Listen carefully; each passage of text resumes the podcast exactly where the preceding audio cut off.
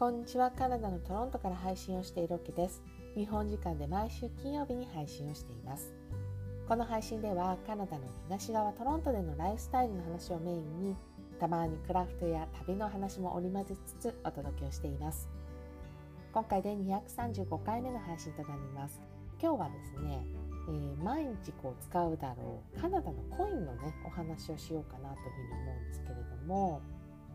まあ今はこうなんだろうな支払いの際にこうスマホでピッとかカードでピッてやることも多いからね、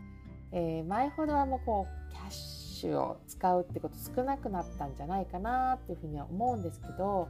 例えば本当にご近所のちっちゃいカフェとかなんかいやちっちゃい八百屋さんとかねこういうところはまだまだ現金使ったりっていうこともあるので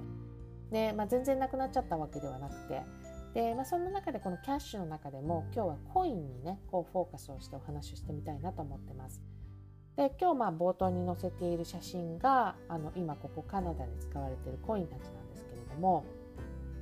まあ、5つありますね1ドルコイン2ドルコイン5セント10セント25セントという形で、まあ、この、えー、カナダで、まあ、コイン使う時に、えー、最初こう悩ましいところというとね、えー、このコインたちに第二の呼び名があるということですよね。で実際にまあこの会話の中でもそういう使われ方をするのでで1ドルコインのことをあのルーニー、えー、2ドルコインをトゥーニーというふうに言うのね、えー、なんかちょっと可愛いでしょ？ルーニートゥーニーっていうね、えー、呼び方をします。それから5セントがニッケルで10セントがダイム。そして25セントがクォーターという形で、まあ、例えば日本の方たちがこうここに、えー、引っ越して住み始めるとかあのいう場合に、え今お話ししたもちろん呼び名もねちょっと厄介だったりするんですけれどもそれ以上に厄介だなと思うのがきっと25セントじゃないかなというふうに思っていて例えば5とか105セント5セント10セントってやっぱ切りが良さそうな数字じゃないですか。でプラスなんか日本にも5円玉とか10円玉ってあると思うので、えー、やっぱりなんか小銭ってえー、支払いの際に自分の頭の中でパパって計算して使いますよね。でその時にあの25っていう数字って日本の人にはあんまり馴染みないと思うんですよ。その小銭として。あの25円玉ってないので そうで、まあ、これをじゃあ使うってなった時にやっぱり足したり引いたりしてお勘定するのは最初のうちやっぱ戸惑うことなのかなっていうのはあのちょっと感じますね。で、まあ、この話にね通ずるものがあるかもなんですけれどもこの日本からこう引っ越しされてされてきた日本人の方があのやっぱ最初の頃にこのコインを使うのがすごい非常に大変でなんかお買い物するためにコインが溜まってってですねあのお財布がパンパンになるみたいな そういうことがあったようででもなんかあまりにももうこれ以上入らないよみたいな感じになった時になんか意を決してねスタバで使おうと思ったらしいんですよ。ただあの意を消したのはいいけどでも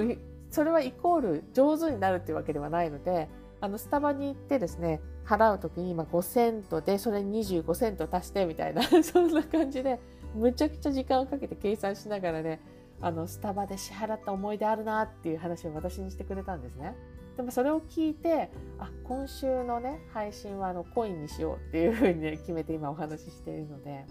でさっきあの今使っているのって5つだ5つのコインですって言ったんですけれども以前はですねこれにあのプラスして1セントっていうのもありました。ただこの1セントねあのあの廃止になっちゃったんで、えー、今ないんですけれども、えー、ただ今も計算しているとこの端数ってやっぱり出るので、えー、これは多分繰り上げるか、まあ、切り捨てるかのどちらかの対応をねきっとされてるんだと思います。で、えー、このまだの1セントが使われていた頃の面白い話があってそれはお財布に例えばこの1セントだけ足りなかったとお支払いする時にもちろんそういうことありますよね。日本だったらだから1円足りなかったみたいな時です。で、えー、当時ってこのキャッシャーの脇のところにですね1セントをたくさん入れた小皿みたいのが置いてあるお店ってよくあってですね、えー、支払いで例えば1セントこう探しながら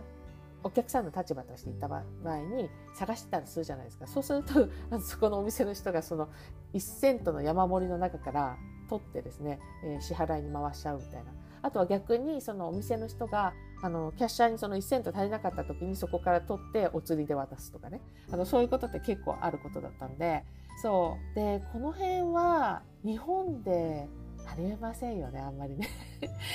あの1円足りなかったらやっぱ5円使うとか、まあ、そのその他のコインを使ったりして支払うと思うので、えー、まあこの辺トロントっぽいかなというふうには思いました。あとはこの銀行での小銭びっくり話っていうのがありましてで例えばね海外旅行とかに行ったと行った時にここに戻ってきてあのまたこのカナダドルに戻してもらうことってあるじゃないですか。